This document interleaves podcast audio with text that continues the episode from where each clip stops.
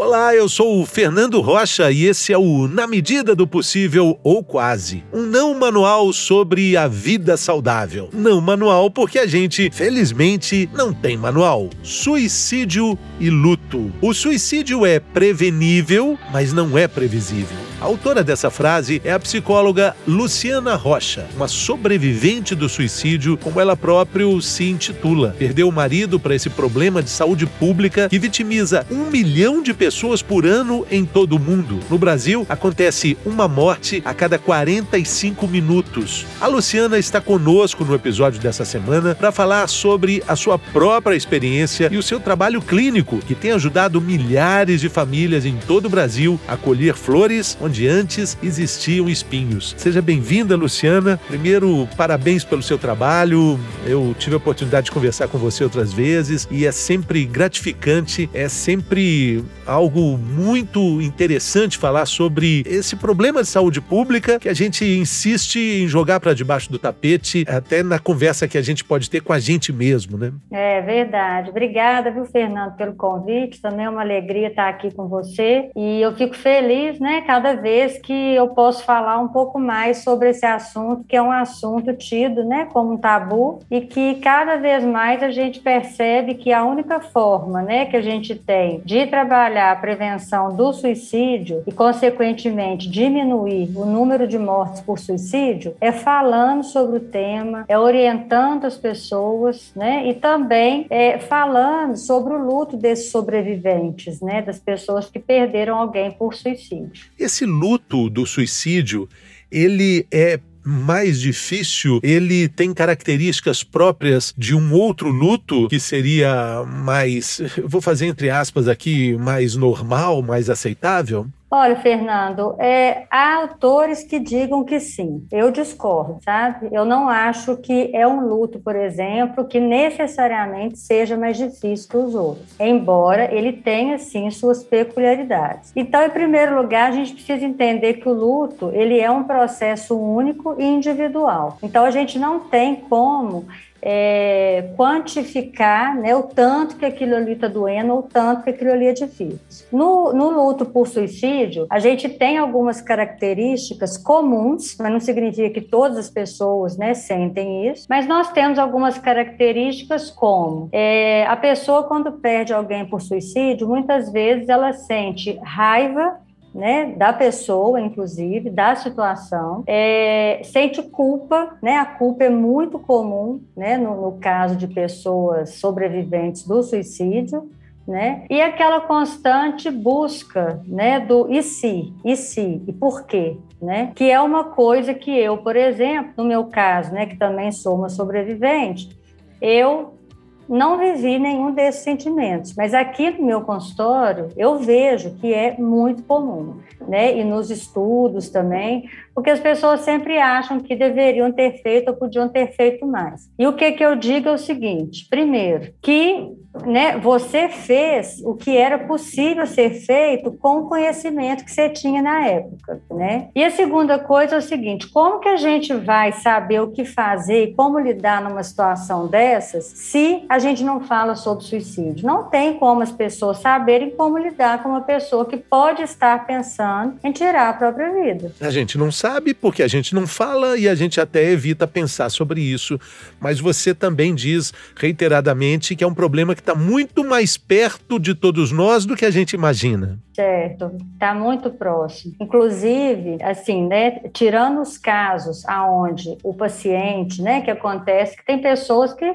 por exemplo, já tentaram o suicídio mais de uma vez e nesses casos, obviamente, a família ela já fica mais né, naquela é, é, em alerta, né, sabendo que essa morte ela pode ser uma possibilidade. Agora, tirando esses casos, quem perde alguém por suicídio nunca acha que aquilo poderia acontecer com ele, com a sua família. Né? Justamente, né, porque coloca-se no suicídio um, um, peso a mais, como se fosse assim, ah, essa família, por exemplo, que perdeu alguém por suicídio, ah, então ela é uma família totalmente desestruturada. Por exemplo, né, é, o que a gente vê na prática que não é o caso. A gente tem famílias, obviamente, com seus problemas que podem, né, é, é, perder ou não alguém por suicídio, como pode perder alguém em acidente de carro, por câncer ou por qualquer coisa. Mas perder uma pessoa por suicídio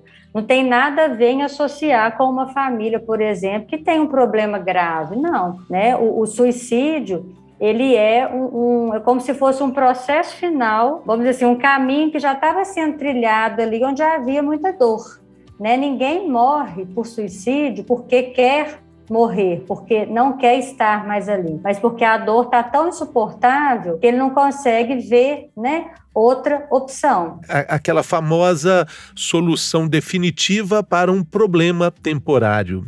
Isso, infelizmente sim, né? Agora, sim, eu, eu vejo, né, muitos questionamentos, né, assim, de, de pacientes, né, mas como assim? Eu não consigo imaginar como que, né, pode ser uma dor tão grande que pode, né, é, é levar a isso. Aí eu sempre digo o seguinte, que essa pessoa, primeiro, ela está adoecida gravemente né? Ela tem uma alteração cognitiva grave no cérebro. Então não é uma coisa assim que é, ah, a pessoa poderia ter força de vontade para melhorar. Não é isso, não é questão de força de vontade, não é uma questão de falta de Deus, né? É, de não buscar ajuda, porque a gente vê N casos de, de pacientes que morreram por suicídio e que procuraram vários profissionais, mas né, por uma questão ou outra, o tratamento não adiantou, né? Ou a pessoa acabou abandonando o tratamento. Sem contar, né, Fernando, é, o número enorme que nós temos aí de pessoas que não são diagnosticadas e têm um adoecimento mental. Exatamente, até são aceitas pela sociedade como tudo certo, tudo bem. A gente vê pessoas felizes, pessoas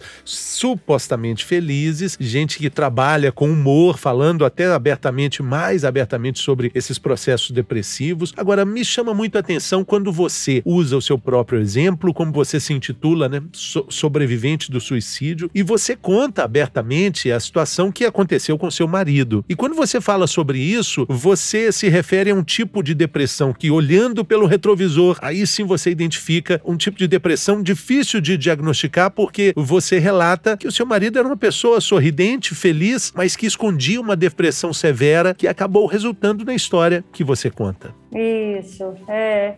É, o meu marido, por exemplo, né, e eu vejo também, né, que é, os relatos aqui no meu consultório, é, ele era uma pessoa super comunicativa, né, uma pessoa super alta astral, um pai super presente com os meninos, né? Um marido também muito carinhoso. Ele sempre promovia festas, estava ali reunindo pessoas, né? Trabalhando normalmente. Então, assim, não era uma pessoa que eu imaginaria, né? Que poderia, é, vamos dizer, chegar a esse ponto. É claro, né? Que ele tinha questões difíceis, né? Assim, mas não questões difíceis a ponto de tirar a própria vida, né? Ele estava é, num processo que tinha uma depressão né? Mas não uma depressão que o paralisava, né? Tanto é que ele teve um dia absolutamente normal, né? Até o, a, na noite que nós, né, nós fomos dormir, demos boa noite, e duas horas depois eu fui acordada que ele tinha né, morrido por suicídio, né? Então, é, é, o suicídio, ele, as pessoas também precisam entender o seguinte, que ele é multifatorial, né? Então, não tem é, uma causa para o suicídio. Porque as pessoas, quando morre alguém por suicídio, as pessoas ficam assim: ah, então, é, nossa, deve ter sido porque a fulana estava, sei lá, estava traindo o marido. Escolhe um motivo.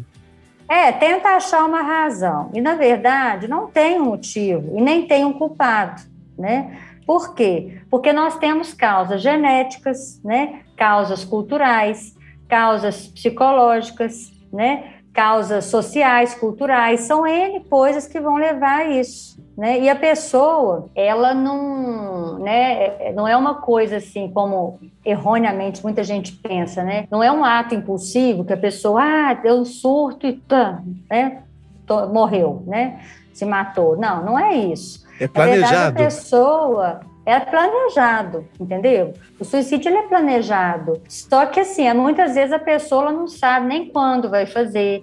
É, ela sempre fica na dúvida até o momento que ela não quer morrer. Então, até aquele momento ali, ela está naquela dúvida. Então, tanto é que às vezes eu vejo assim pessoas, ai meu Deus, eu podia ter feito isso, podia ter feito aquilo. Né? Eu falo assim, olha o tanto de coisa que você fez antes disso que com certeza, se isso não, é, não tivesse sido feito, você já tinha perdido essa pessoa antes. E aí é que eu falo, né? Que eu falo assim, o suicídio ele é prevenível, mas ele não é previsível, né? Como que é isso? A gente tem como prevenir o suicídio. Se é, a pessoa, né, ela é, por exemplo, encaminhada para um profissional especialista da área, porque também, infelizmente, mesmo na área da saúde, é, as pessoas estão pouco preparadas para lidar com esse tema. Então, se não for uma pessoa com uma experiência bem preparada, não vai saber né, é, é, lidar com isso. Então, se for encaminhado, tiver né, esse acompanhamento do psiquiatra, do psicólogo, com uma constância, não adianta ir lá só pegar receita, tem que ter um acompanhamento. Se necessário, dependendo se tiver um caso assim que né, a gente tem como a gente né profissional da área a gente tem como não afirmar 100% mas assim como detectar o, o, o, o, grau de risco. Então, se for um grau muito alto, tem que internar. Tem que internar para que a pessoa ela possa receber um medicamento para ela poder ter condições de depois seguir com o tratamento em casa, mas para tirar a pessoa daquele estágio muito avançado. A crise, exatamente. E aí, assim, com esse preconceito todo, é triste, porque aí a gente, né, eu recebo aqui pessoas, ah, mas ele pediu para internar, não internei. E aí, assim, é, é, né, são Acaba coisas ficando... que enquanto a gente não quebrar o tabu, quanto a gente não é, é, trabalhar com as pessoas essas questões, a gente não consegue reduzir esses números. Exatamente. Agora, existem campanhas né, cada vez mais assertivas falando sobre isso. Esses números cada vez são mais divulgados, eles são assustadores, eles são alarmantes. Uma pessoa morre a cada 45 minutos no Brasil, então é, é, isso, isso mexe muito com a sociedade. Agora, o resultado dessas campanhas é talvez essa percepção que a gente tem de achar que, poxa, tem tanta gente conhecida, ou amigo de conhecido, ou familiar de conhecido que acabou suicidando, a gente está tendo mais acesso a essas informações, a essas notícias. Isso é porque está aumentando o número de suicídio ou está aumentando a informação a respeito do assunto? Olha, é, é, na verdade, assim, o suicídio sempre existiu, sempre foi abafado, né? É, infelizmente, o número de suicídios tem aumentado, sim, né, depois da pandemia. Mas, assim, essa essas campanhas, né, o que a gente tem aí, por exemplo, que é o Setembro Amarelo, é um mês que é muito legal de existir, uma vez que não se falava sobre o tema, mas assim, há muita coisa ainda que, ao invés de ajudar, tem prejudicado no Setembro Amarelo, porque virou uma coisa meio assim, banalizada, né? Todo mundo posta. Teve uma vez que eu recebi, acho que há dois anos atrás, você deve ter recebido também, um WhatsApp com uma menininha linda, que devia ter uns quatro anos de idade, falando sobre suicídio, gente. A menina não sabia nem o que ela estava falando, e todo mundo é, compartilhando. Isso é uma falta de respeito né, com a pessoa que está em sofrimento e com os sobreviventes. Porque isso é tipo assim, não estão levando a sério suicídio. Porque não é só ficar ali postando uma xícara amarela. Ah, setembro amarelo, estamos aqui para te escutar tomar um café. Não é isso que vai fazer com o número de suicídios diminua. Né? A gente precisa acolher as pessoas, a gente precisa falar sobre isso isso, mas a gente precisa levar a sério. O que eu percebo é o seguinte: setembro as pessoas falam, mas fala daqui para fora. A gente precisa introjetar isso. A gente precisa entender que isso pode sim, e eu não desejo para ninguém, mas que pode sim acontecer com alguém próximo, até mesmo com a gente, porque não é, não tá tão longe. E aí isso só vai tocar, né? É na hora que você realmente você começar a ler e se interessar. Mas o que eu percebo é que as pessoas como se elas quisessem um distanciamento disso para negarem que isso é uma coisa possível de acontecer com elas. Eu não quero olhar para isso. O que é possível fazer? Ó, a gente tem várias coisas para fazer. Uma delas é isso que a gente está fazendo aqui, né? Que é, a gente está falando para tomar que o máximo de pessoas, né, possa escutar. É, a gente precisa falar muito sobre psicofobia, que é o preconceito, né, sobre a doença mental. Eu falo que dificilmente hoje, né, nesses dias que a gente vive, é, alguém já não teve, né, pelo menos uma depressão na vida, mesmo que tenha sido leve. Então, assim, adoecimento mental também não é é uma coisa de outro mundo, aonde a gente precisa esconder, ele precisa ser tratado. Ninguém precisa ter vergonha de buscar ajuda, porque tem né, um, adoecimento, um adoecimento ou um sofrimento mental. Então a gente precisa falar disso, a gente precisa falar de como poder acolher uma pessoa que tem falado que está pensando em tirar a própria vida, né? Porque as pessoas acham também erroneamente que quem fala não faz. Isso é um mito, é uma mentira, porque a pessoa, se ela está falando, de fato ela está pensando. E se ela tenta, ela não está tentando para chamar a atenção, né? Que as pessoas falam também. Se quisesse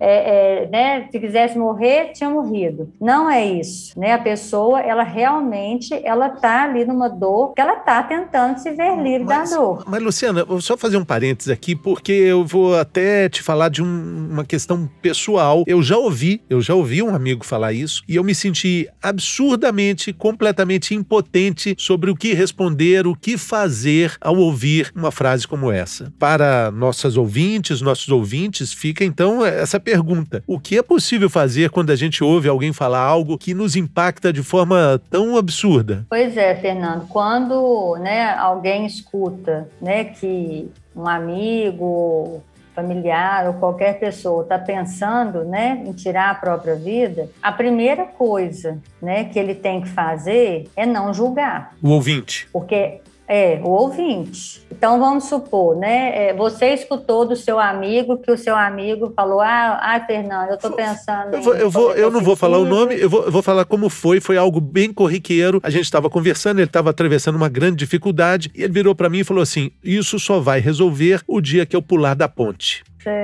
Sabe o que eu fiz? Eu fingi que não hum. ouvi. Continuei conversando. É o que a maioria eu, eu não sabia o que fazer. Fazem. É porque não sabe lidar. É na, assim, é, essa sua reação é a reação da maioria das pessoas. Só que assim, a pessoa solta um negócio desse né? É, a gente precisa investigar. Ele pode ter falado da boca para fora, mas se ele estava passando por uma dificuldade, talvez não. Então eu ia falar: Ô, ô Fulano, né? Ô João, peraí, você está falando, você está com uma dificuldade muito grande, mas quando você fala em pular da ponte, você está falando sério? Você está pensando em alguma coisa disso? Está pensando em se matar? Tem que perguntar. Só que para você perguntar, você tem que estar preparado para a resposta, porque a resposta pode ser: tô, tô, tô pensando sim né? Então, assim, se você não tiver preparado para né, é, é, escutar esse sim, você precisa entrar em contato com alguém próximo dele, né? Estar falando que escutou isso, para que ele possa.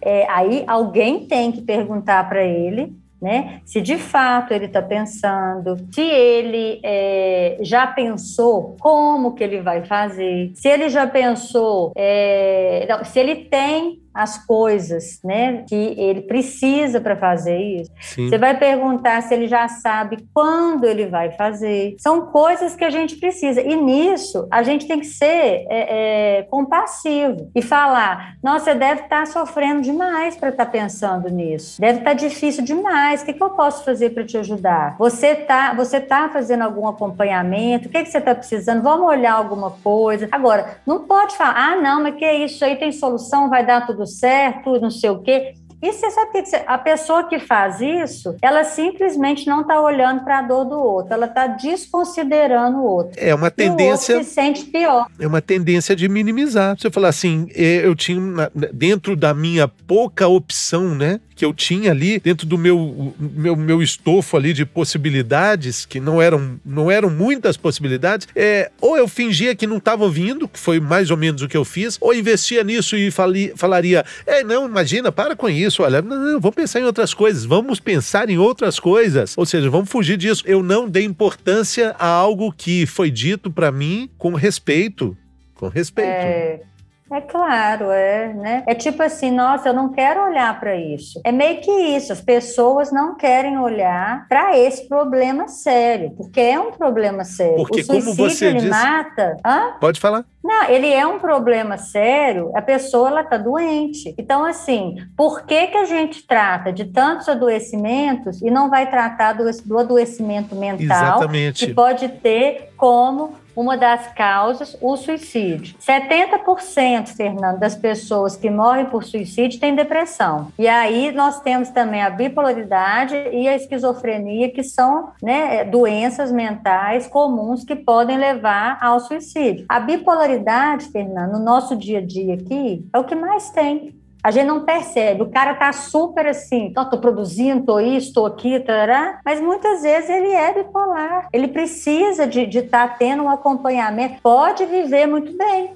mas ele tem que ter um acompanhamento, tem que é a mesma coisa. Você tem uma diabetes, se você não trata, o que, que vai acontecer? Uma hora você vai morrer. O adoecimento mental, se você não trata, você vai morrer. Só que você vai morrer, infelizmente, é por suicídio. Ou então, formas disfarçadas de suicídio, que a gente tem muitas, por exemplo, acidente de carro. Você sabia que 20% dos acidentes de carro são suicídios disfarçados? Então, assim, né? É Nós não temos tanto tempo, mas assim, é muita informação. É, e, e, é muito legal essa comparação com o diabetes, por exemplo, porque a diabetes ela vai afetar todo o organismo, literalmente da cabeça aos pés. Se ela não for bem cuidada, ela pode, claro, levar à morte, mas se ela não for tratada, assumida, reconhecida, né, diabetes, mas pode levar a um amputamento dos pés, é, de, de algum órgão, pode causar cegueira, pode causar uma impossibilidade de qualidade de vida. E as doenças mentais também podem ser comparadas com esse mesmo problema. Problemas sociais, claro. problemas afetivos,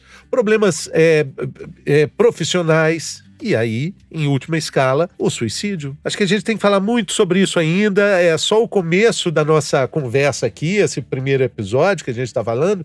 Eu quero mais para frente te convidar para a gente voltar ao tema, falar mais sobre essa, essa sua jornada que é tão bonita que é, propõe enxergar e colher flores onde existiam espinhos. Quero te agradecer muito, Luciana, pela sua generosidade, seu carinho aqui conosco. É sempre um grande aprendizado falar com você. Ah, eu que agradeço, Fernando. É muito bom também estar aqui com você. Você é uma pessoa muito alto astral. Muito obrigado. E agradecer também a você que ouviu a gente até aqui, seguiu aqui conosco, agradecer a sua companhia e já convidar você para compartilhar esse episódio. A gente está falando aí do compartilhamento de informação importante que literalmente pode salvar vidas. Tenho certeza que você conhece alguém que vai gostar muito de ouvir tudo o que a Luciana Rocha falou. Muito obrigado, até a próxima.